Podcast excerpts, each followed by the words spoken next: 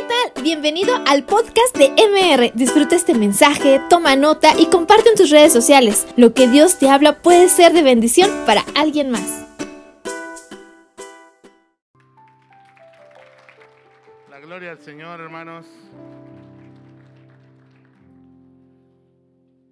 Bueno, antes de comenzar, quiero felicitarte por estar aquí.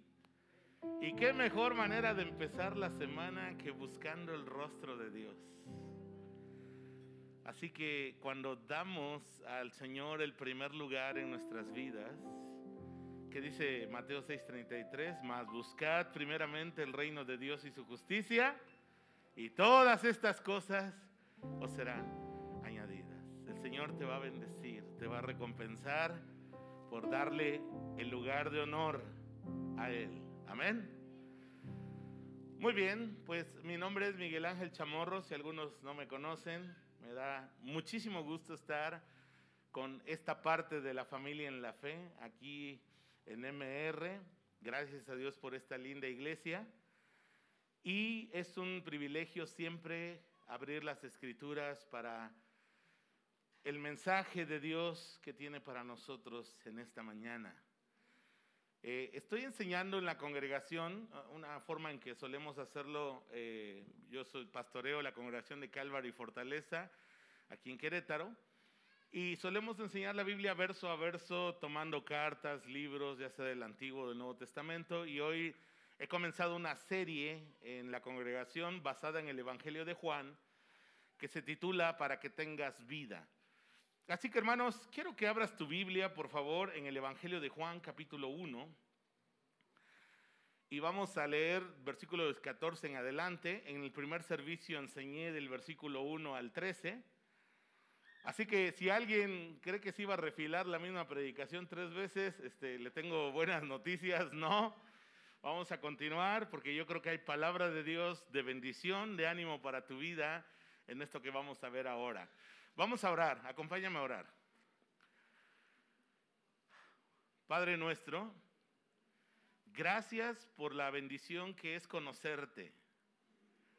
Gracias porque tenemos un Dios cercano.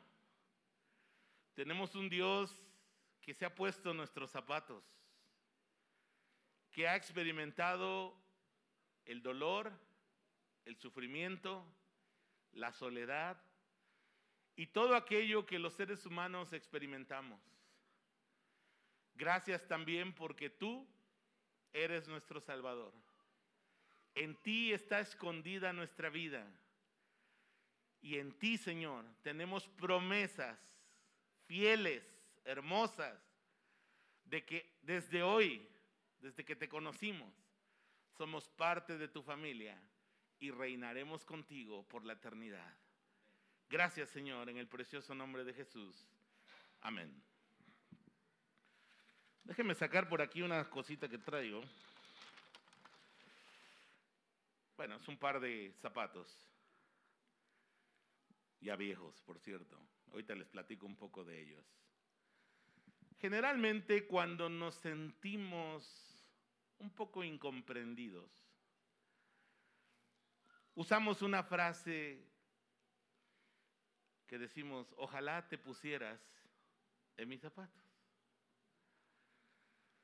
Y lo que queremos decir con esa frase es que los zapatos nos han acompañado en las buenas, en las malas, en los tiempos de alegría, en los tiempos de dificultad, en medio de la salud y también en la enfermedad.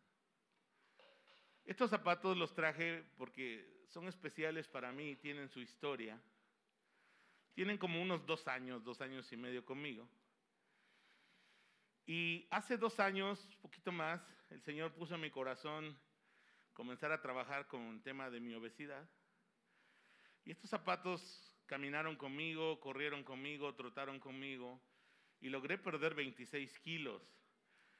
Eh, después me enfermé de COVID en noviembre pasado, ya 10 meses de eso. Y después pues ya me perdí la condición, porque eso es lo que pasa, ah, desarrollé neumonía por COVID.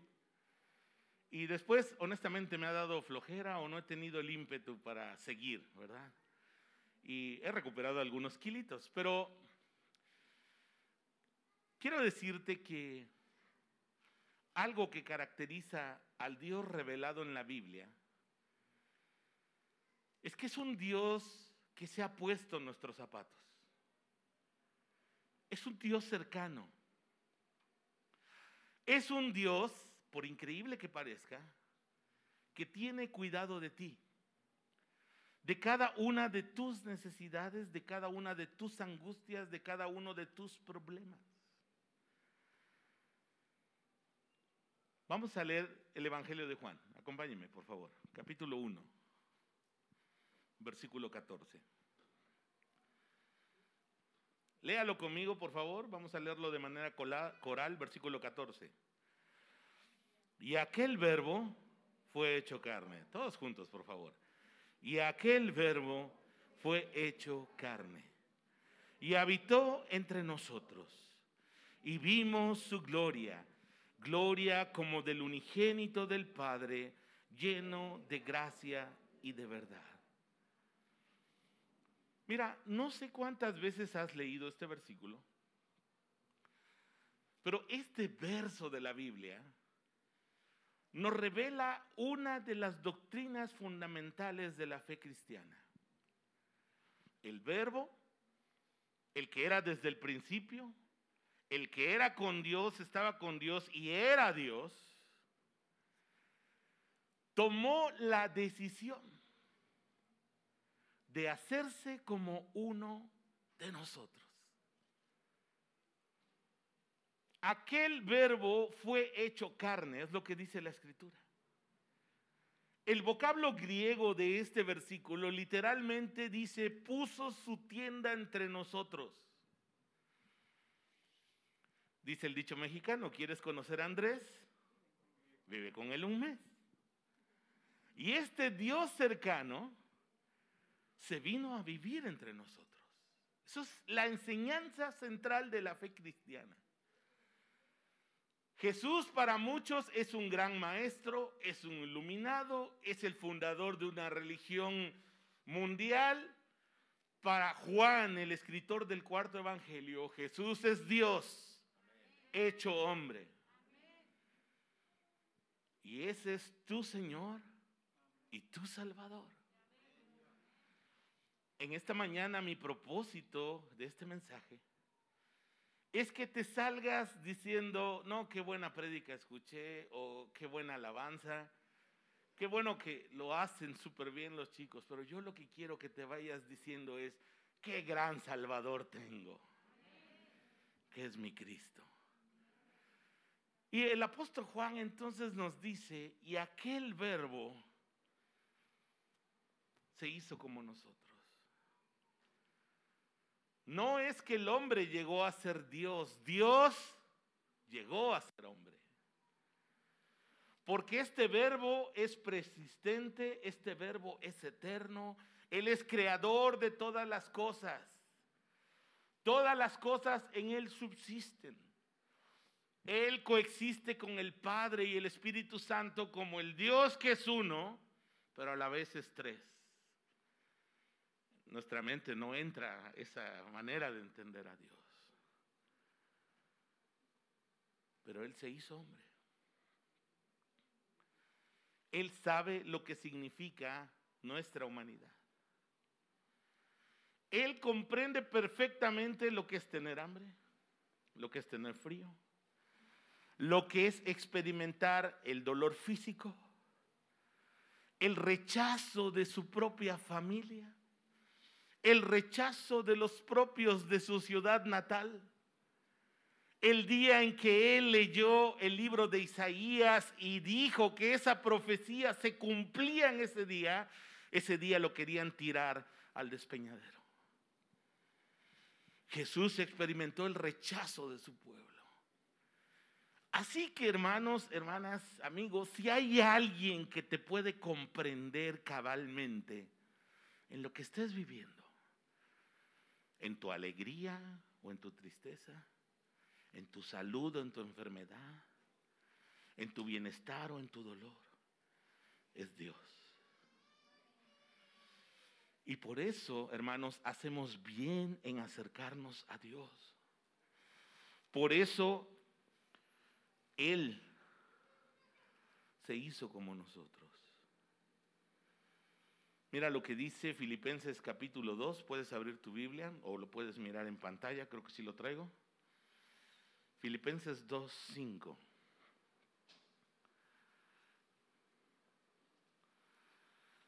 Haya pues en vosotros este sentir que también hubo en Cristo Jesús, el cual, siendo en forma de Dios, no estimó el ser igual a Dios como cosa a que aferrarse, sino que se despojó a sí mismo, tomando forma de siervo, hecho semejante a los hombres. Y estando en la condición de hombre, se humilló a sí mismo, haciéndose obediente hasta la muerte y muerte de cruz. Este pasaje generalmente se usa para hablar de la humildad de Jesús, y está bien. Pero este pasaje también nos revela la doctrina fundamental de la encarnación del Hijo de Dios.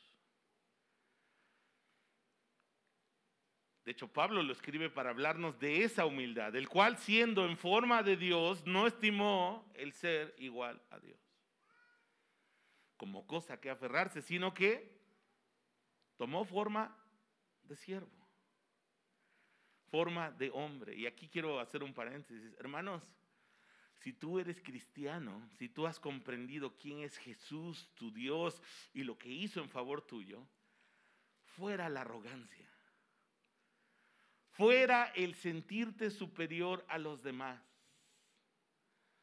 fuera el pensar que yo soy más que los que están a mi lado.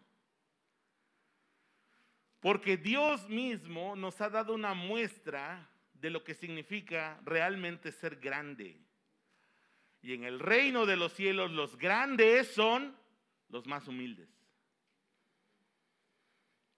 Y el Señor quiere que nosotros, contemplando su ejemplo, podamos tener esta actitud que también hubo en Cristo Jesús.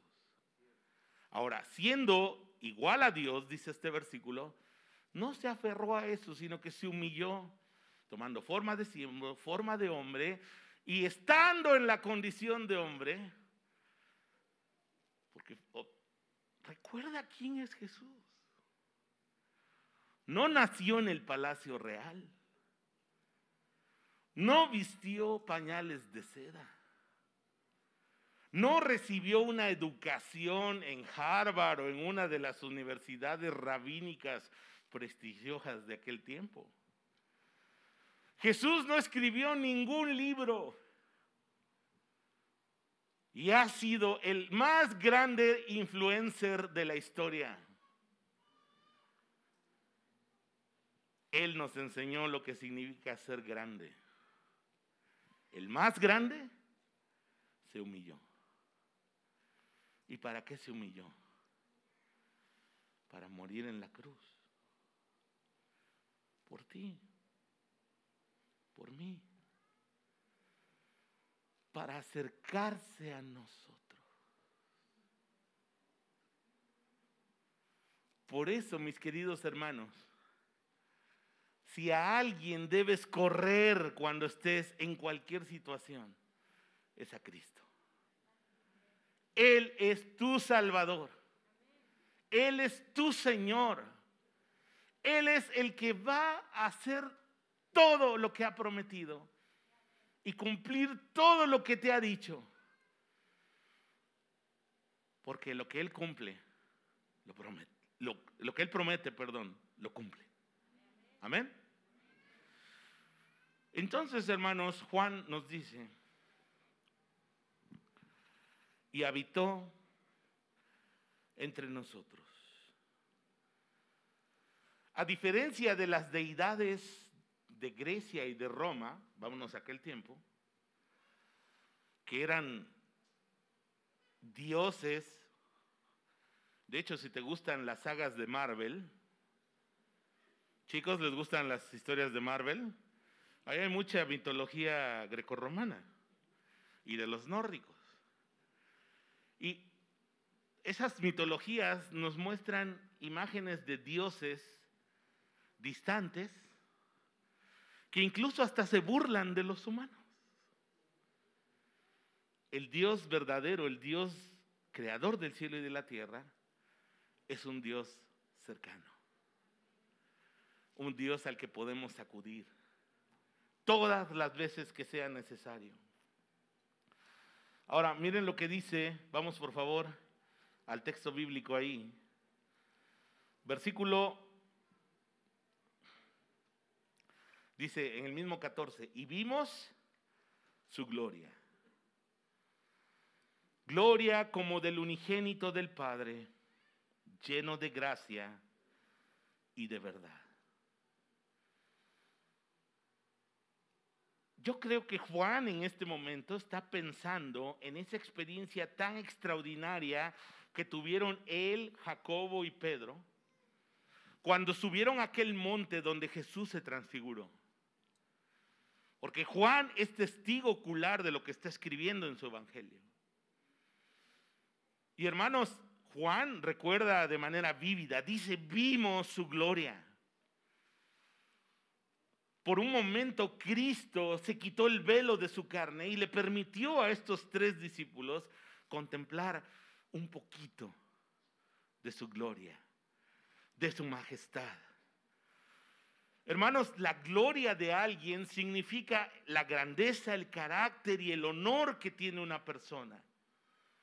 Y Jesús, el Dios hombre, el Dios que se ha hecho visible y tangible para nosotros, nos revela su grandeza, su carácter, su honor al hacerse como uno de nosotros.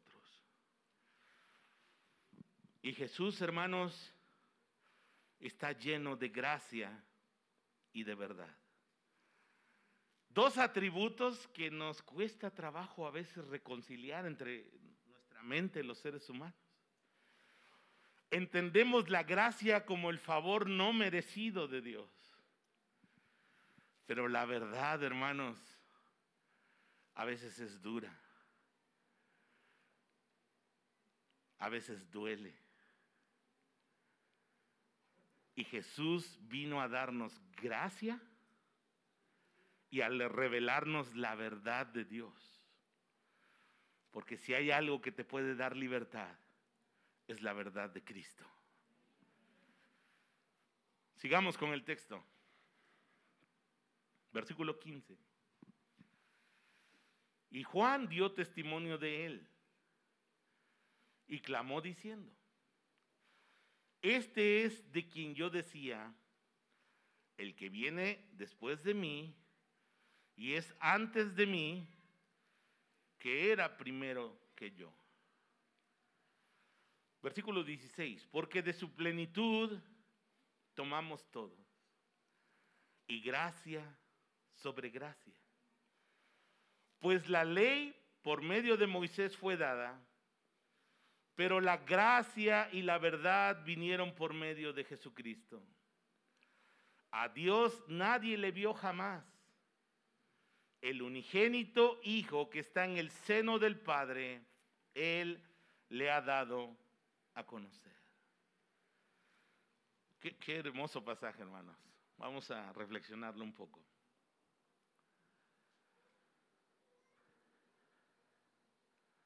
Dice, dice el apóstol Juan, a Dios nadie le vio jamás.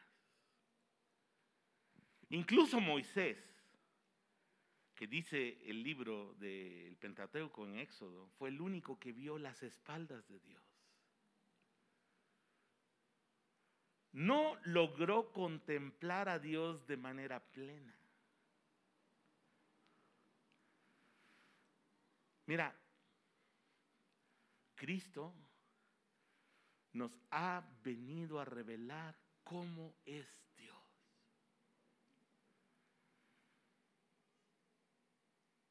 Y en cada acción de Jesús, podemos ver el corazón de Dios para nosotros los seres humanos. Cuando vemos a Jesús extendiendo su mano compasivamente para sanar a los enfermos, estamos viendo el corazón de Dios que se conduele con la humanidad por la enfermedad que trajo el pecado. Cuando vemos a Jesús multiplicando los panes y los peces y dándole de comer al hambriento, vemos el corazón de Dios dispuesto a dar con abundancia a aquel que está padeciendo necesidad. Cuando vemos a Jesús tendiendo su mano para levantar a la mujer hallada en adulterio. Esos hombres religiosos querían apedrearla, querían matarla. Eso sí, querían matar a la mujer y no al hombre adúltero. Observan el texto. Jesús no la condenó. Jesús mostró la gracia al decirle, ni yo te condeno y le mostró la verdad al decirle, vete y no peques más. Cuando Jesús le da la mano y la levanta, vemos el corazón de Dios dispuesto a levantar al más pecador entre los que estamos tú y yo. Hermanos, Dios es bueno. Dios es compasivo. Dios es amoroso. Dios es cercano. Y ese Dios nos ha hecho estar completos en Cristo. El versículo 16 dice, porque de su pleroma, de su plenitud, tomamos todo. El apóstol Pablo en Colosenses capítulo 2 dice, porque en él habita corporalmente, en Jesús, toda la plenitud de la deidad. Él es Dios. Jesús es Dios. Amén. Y dice Pablo, y ustedes están completos en Él. Y mira, mi querido hermano, amigo, si algo te falta en tu experiencia cristiana, no es porque Dios no te pueda dar esa plenitud. es porque tú no te has entregado completamente al señorío, a caminar con Cristo todos los días de tu vida. Mira lo mañosito que somos los seres humanos. Queremos llevar a Jesús en el auto de nuestra vida, pero queremos que Él sea el copiloto. ¿O no? Es que, Señor, mis planes, mis sueños, mi desarrollo personal, y mira, no me malentiendas, no es que no puedas tener sueños, no es que no puedas hacer planes, no es que no puedas desarrollarte en la vida, pero hay una enorme diferencia entre querer que Dios me bendiga y vivir para Él. ¿Qué te falta en tu vida cristiana? ¿Qué te falta en tu vida del día a día si Él dice que en Él estamos completos? ¿Sabes qué te falta? entregarle el volante de tu vida a Jesús y decirle, Señor, yo creo en ti, confío en ti y sé que el más maravilloso de mis planes personales es una baratija comparado con la plenitud que tú tienes para mí. Entonces, mi querido hermano o hermana, si de su plenitud tomamos todos, yo quiero animarte, si tú sientes vacío tu corazón, si sientes que estás caminando según tú con Dios y no te sientes pleno en Cristo, quizá lo que te falta es tomar la decisión de decirle, Señor, aquí está el volante de mi vida y tú dirígela. Confío en ti. Sé que mis planes son basura comparado con tus planes. Quizá lo que nos falta es decir como el apóstol Pablo, porque para mí el vivir es Cristo y el morir es ganancia. Ya no vivo yo, ¿te acuerdas Gálatas 2.20? ¿Más quién vive en mí? Y lo que ahora vivo en la carne, lo vivo en la fe del Hijo de Dios, el cual me amó y se entregó a sí mismo por mí. Pero muchos cristianos viven una déjame decirlo así con todo respeto, viven una vida cristiana bien rancia, light, van arrastrando los pies. ¿Cómo está, hermano? Pues ahí pasándola.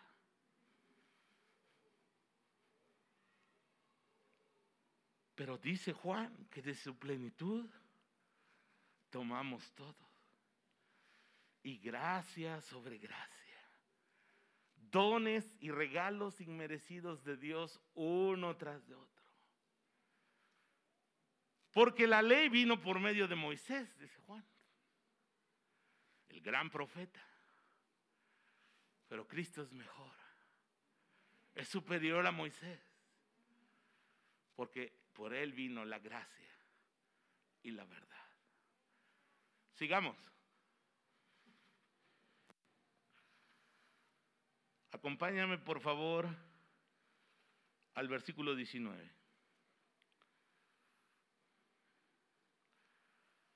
Vamos a cambiar de presentación, por favor.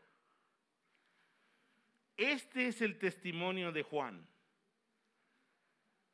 Cuando los judíos enviaron de Jerusalén sacerdotes y levitas para que le preguntasen, ¿tú quién eres? Confesó y no negó, sino confesó, yo no soy el Cristo. Y le preguntaron, ¿qué pues? ¿Qué onda? ¿Eres Elías? Dijo, no soy. ¿Eres tú el profeta? Y respondió, no. Le dijeron, pues ¿quién eres? Para que demos respuesta a los que nos enviaron. ¿Qué dices de ti mismo? Y él dijo, yo soy la voz de uno que clama en el desierto. Enderezad el camino del Señor, como dijo el profeta Isaías, y los que habían sido enviados eran de los fariseos. Déjame narrarte un poco cómo está ocurriendo aquí la historia.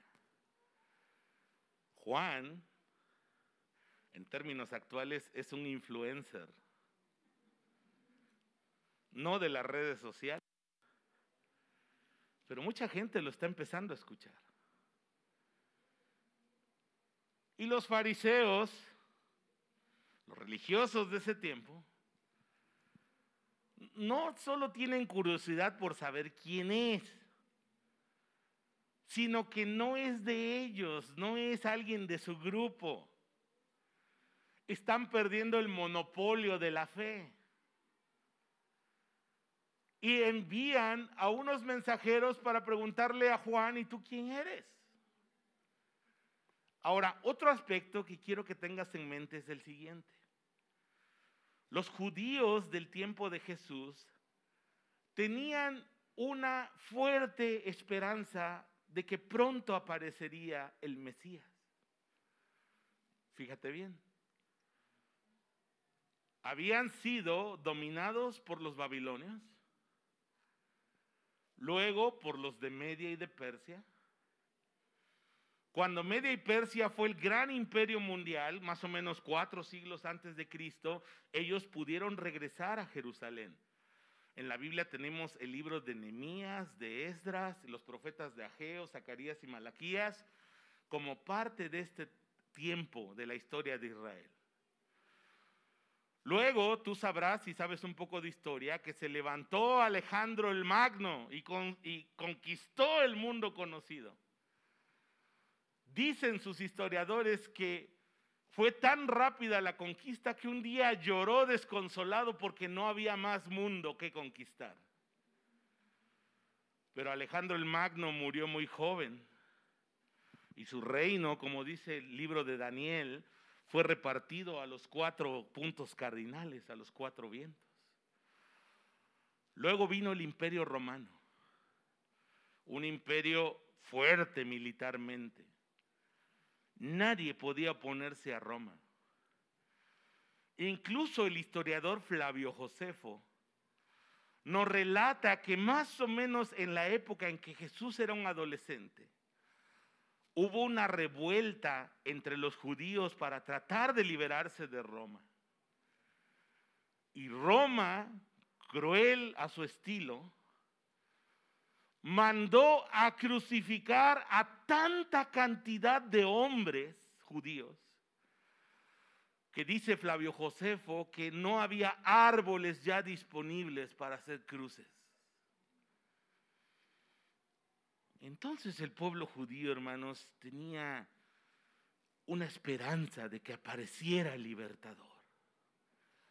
Un líder político, militar, que trajera la libertad al pueblo de Dios. Por esa razón también cuando aparece Juan el Bautista con su predicación, los religiosos de su tiempo están inquietos. Bueno, ¿quién eres Juan? Y Juan inmediatamente, hermanos, se desmarca y les dice, miren, yo no soy el ungido. Yo no soy el Cristo, el Mesías que ellos estaban esperando. Juan se identifica a sí mismo no como Elías, no como un gran profeta, sino como el cumplimiento de la profecía del Señor. Mira lo que dice el libro del profeta Isaías, capítulo 40, versículos 3 y 5. Creo que lo tenemos en la pantalla. Muy bien. Voz que clama en el desierto, preparad camino a Jehová enderezad calzada en la soledad a nuestro Dios. Todo valle sea alzado y bájese todo monte y collado, y lo torcido se enderece y lo áspero se allane, y se manifestará la gloria de Jehová. Y toda carne juntamente le verá, porque la boca del Señor lo ha hablado. Entonces, hermanos, Juan el Bautista es el cumplimiento de esta profecía, dada más o menos 700 años antes de Jesucristo. Él es simplemente una voz que está predicando en el desierto. ¿Para qué? Para que las personas puedan llevar su corazón al Mesías, a Jesús. Vamos a continuar con el texto porque hay algo súper que aquí nos va a decir Juan. Y le preguntaron y le dijeron, ¿por qué pues bautizas? Si tú no eres el Cristo, ni Elías, ni el profeta. O sea, los religiosos, hermanos, no están preocupados porque la gente busque a Dios. Aquí estos religiosos están preocupados pues porque están perdiendo la chamba, el negocio, el monopolio de la fe. Y entonces, ¿por qué bautizas? Ahora miren, quiero aclarar una cosa. El bautismo de Juan el Bautista no es el mismo bautismo cristiano. El bautismo de Juan el Bautista, tú recordarás cómo se bautizó a Jesús, ¿no? Llegó al río y lo zambulleron y aunque parece ser lo mismo, son dos ideas diferentes. El bautismo de Juan era para mostrar arrepentimiento de los pecados. Era como un ritual de purificación a los que los judíos estaban muy acostumbrados. El bautismo cristiano significa más bien que somos muertos en Cristo, sepultados con Él, y que al conocer a Cristo hemos resucitado a una nueva. Entonces le preguntan, ¿por qué si tú no eres el Cristo, tú bautizas? Versículo 26.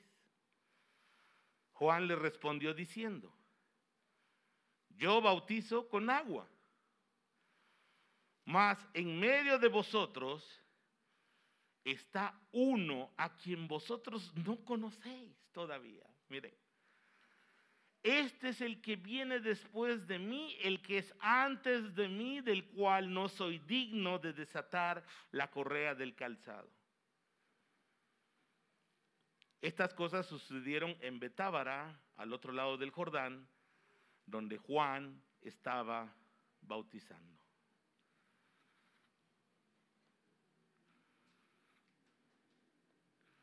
Traigo un mapa, si no lo pueden poner muchachos. Bueno, la imagen de la izquierda, como para que adquiera un poco de sabor lo que estamos leyendo. La imagen de la izquierda es el lugar actual donde se piensa que estaba Betábara, que es el lugar donde fue bautizado Jesús. Si haces un tour a Israel, puedes visitar este lugar, en el río Jordán. Ahí, en el lado derecho, yo les puse un mapa de Google Maps para que veas que está ubicado al norte del Mar Muerto. Y en esa zona era donde estaba Jesús en este momento junto con Juan el Bautista. Después Juan nos va a decir que Jesús viene a bautizar con el Espíritu, pero vamos a seguir el texto porque hay algo muy hermoso que Juan nos dice a continuación. El siguiente día vio Juan a Jesús que venía a él. Y dijo, lea conmigo, he aquí el Cordero de Dios que quita el pecado del mundo. Es muy interesante lo que Juan está diciendo. Quiere asociar a Jesús con una figura muy elocuente en la cultura judía, la figura del Cordero. El Cordero, hermanos, era usado por lo menos en tres de las más grandes fiestas de los judíos. Miren, es como si nosotros queremos asociar a un mexicano, ahora que estamos en el mes patrio. ¿Con qué asociamos a un mexicano? Con el chile, con las tortillas, con el pozolito, ¿verdad? Con los tamales. ¿A poco no es padre nuestra cultura?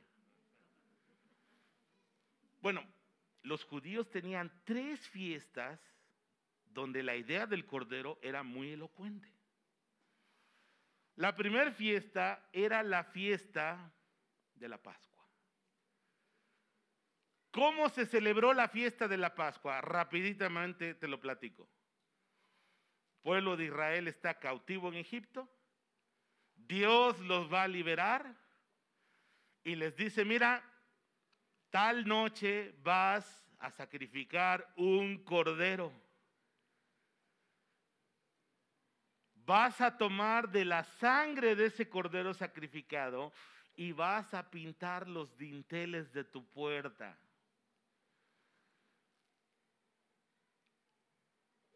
Y luego vas a cenarte el cordero, como para que no se te olvide. Dios usaba muchas lecciones objetivas con su pueblo para que no se te olvide. Y entonces el ángel vengador va a venir en la noche y va a matar al primogénito de toda familia donde no esté pintada con sangre los dinteles de la puerta. Entonces, hermanos, para el judío era muy elocuente que a lo mejor el padre de familia o la madre o el hijo mayor con el padre tenían que sacrificar al cordero. Tenían que tomar la sangre y la sangre aplicada en los dinteles de la puerta era salvación. Y como les dije, para que no se te olvide, vamos a cenar el corderito. Entonces, para la mente del judío, hermanos, era muy claro la imagen de que Jesús era el Cordero Pascual. Alguien que moría y que su sangre, y quiero hacer énfasis, su sangre aplicada en el dintel de la puerta, era salvación. ¿Qué pasaba si una familia sacrificaba al cordero pero no pintaba los dinteles de la puerta? iban a recibir el juicio de Dios. Y quiero tomar una lección de esto para todos nosotros, hermanos. Jesús es el Cordero de Dios. Jesús fue sacrificado por nosotros en la cruz, derramó su sangre preciosa. Pero si no haces tuyo por medio de la fe ese sacrificio, si no está la sangre de Cristo a través de la fe aplicada en tu corazón, no hay salvación. Se necesita creer en Jesús. Segunda fiesta. Cuando un judío, y lo puedes leer en el libro de Levítico, en la ley de Moisés, transgredía algunas de las leyes de Dios, lo que tenía que hacer era presentar un sacrificio por el pecado. Y entonces yo siendo el pecador, pero siendo creyente, me quedaba muy claro que un cordero tenía que morir para cubrir mi pecado, mi falta. ¿Se dan cuenta cómo era como muy elocuente para el judío hablar de un cordero? Tercer figura, quiero irme más rapidito. el día de la expiación, Levítico 16. Esa fiesta se conoce como el Yom Kippur. Significa en hebreo día de la expiación. Ese día era el día más sagrado del año, hermanos. Ese día se congregaba la nación de Israel. Vamos a hablar del tabernáculo. Alrededor del tabernáculo. El sumo sacerdote presentaba previamente un cordero por sus propios pecados. Y luego de que él ya había recibido la limpieza ceremonial de sus pecados, tomaban a dos corderos uno de esos corderos le tomaba al sumo sacerdote la cabeza y confesaba los pecados del pueblo, ahí el pecado nacional, el pecado colectivo. Señor, perdónanos porque hemos quebrantado tus leyes, perdónanos porque tenemos ídolos, Señor, perdónanos porque hay injusticia social en nuestro país, perdónanos por nuestra idolatría. El sumo sacerdote confesaba los pecados nacionales del pueblo. Y una vez que terminaba ese acto de confesar los pecados, ese cordero era sacado del campamento y se iba lejos al desierto. Símbolo de que el cordero de Dios lleva lejos nuestros pecados de nosotros. Pero había un segundo cordero. Ese corderito, el sumo sacerdote lo tomaba, le amarraban sus patitas, quedaba suspendido entre el cielo y la tierra y era degollado. Y el sumo sacerdote en una vasija de oro, una vasija ceremonial, tomaba la sangre y con esa sangre entraba por el lugar santo y luego al lugar santísimo. En el lugar santísimo estaba el arca del pacto. Si has visto las películas de Indiana Jones, te has de dar una idea de cómo era. Esa arca tenía una tapa de oro y tenía unos querubines alados que cubrían el arca. Estoy tratando de que te lo imagines. El sumo sacerdote tomaba la sangre y la esparcía en medio de los querubines, símbolo de la presencia de Dios. Esa tapa se llama el propiciatorio. Abre tu Biblia en, Primera de Juan, capítulo 2, por favor.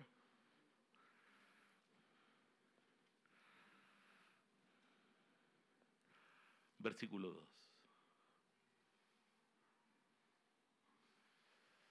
Y mira lo que Juan dice en su primera carta. Y él, Cristo, ¿qué es él? La propiciación. Por si no sabías qué significaba ese término teológico, ese término bíblico, Él es quien su sangre fue salpicada en la presencia de Dios para el perdón de los pecados. Dice, él es la propiciación por nuestros pecados y no solamente por los nuestros. ¿Qué alcance tiene el sacrificio de Cristo, hermanos? Léalo conmigo. Por los de todo el mundo. Qué extraordinaria figura está usando Juan el Bautista, hermanos. He ahí el Cordero de Dios que quita el pecado del mundo. Hermanos, cuando el sumo sacerdote regaba la sangre en el propiciatorio, en ese momento se restablecía la paz y la comunión entre Dios y su pueblo. Si tú y yo hoy podemos llamar a Dios nuestro Padre, si tú hoy y tú y yo podemos hoy acercarnos a Dios con confianza. Es porque Cristo es nuestro Cordero a través del cual nos acercamos a Dios. Y su sangre preciosa derramada es nuestro perdón, es nuestra paz, es nuestra libertad. Su sangre preciosa derramada, hermanos, es la garantía de que todos mis pecados y tus pecados han sido perdonados.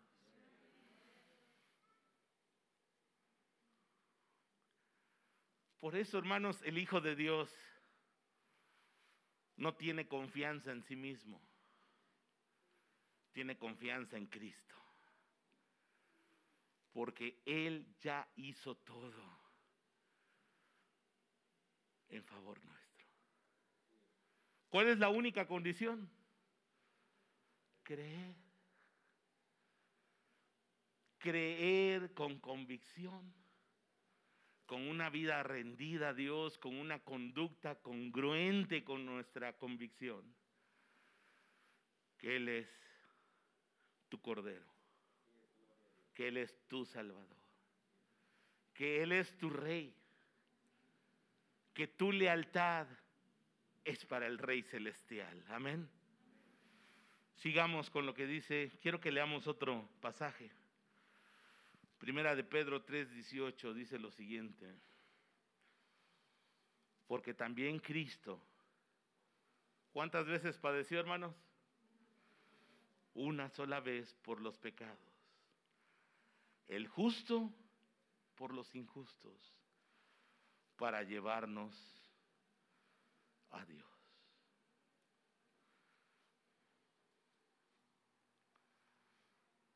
La gran pregunta para nosotros, hermanos, amigos, en esta mañana, es la siguiente. ¿Realmente he hecho a Cristo mi Cordero, mi Salvador, mi Señor? ¿Realmente le he cedido toda mi vida? Porque como les dije al principio, nos encanta la idea de que Jesús vaya en nuestro auto de la vida. Pero no queremos cederle el control. En esta mañana yo quiero animarte a que reflexiones en tu corazón, porque yo te veo a ti y te veo sonriente y qué bueno que estás aquí, pero yo no puedo ver tu corazón. Pero el Señor sí. Y acuérdate, la sangre debe estar aplicada en los dinteles de la puerta para que el juicio de Dios pase de largo y tengas salvación. ¿Has hecho a Cristo tu Salvador, tu Señor? ¿O solo estamos buscando a Dios para que nos bendiga, para que nos vaya bien en el negocio, para tener salud en medio de la enfermedad, para que no nos pegue el COVID si es que no te ha dado. Si bien Dios es sumamente bueno y nos da muchísimas bendiciones, Él quiere que dejes de mirar sus manos para ver qué te da. Él quiere que mires su rostro y lo conozcas y lo sigas y lo ames con todo tu corazón y puedas decir, Él es mi Señor y mi Salvador. Esa es la clase de fe que tienes, solo tú y Dios lo saben. El apóstol Pablo dice, examínense a ustedes mismos si están o no están en la fe. Y es mi deseo de oración que todos nosotros que estamos aquí podamos verdaderamente experimentar en nuestra vida el privilegio de ser hijos de Dios. Cierra tus ojos y vamos a terminar con una oración.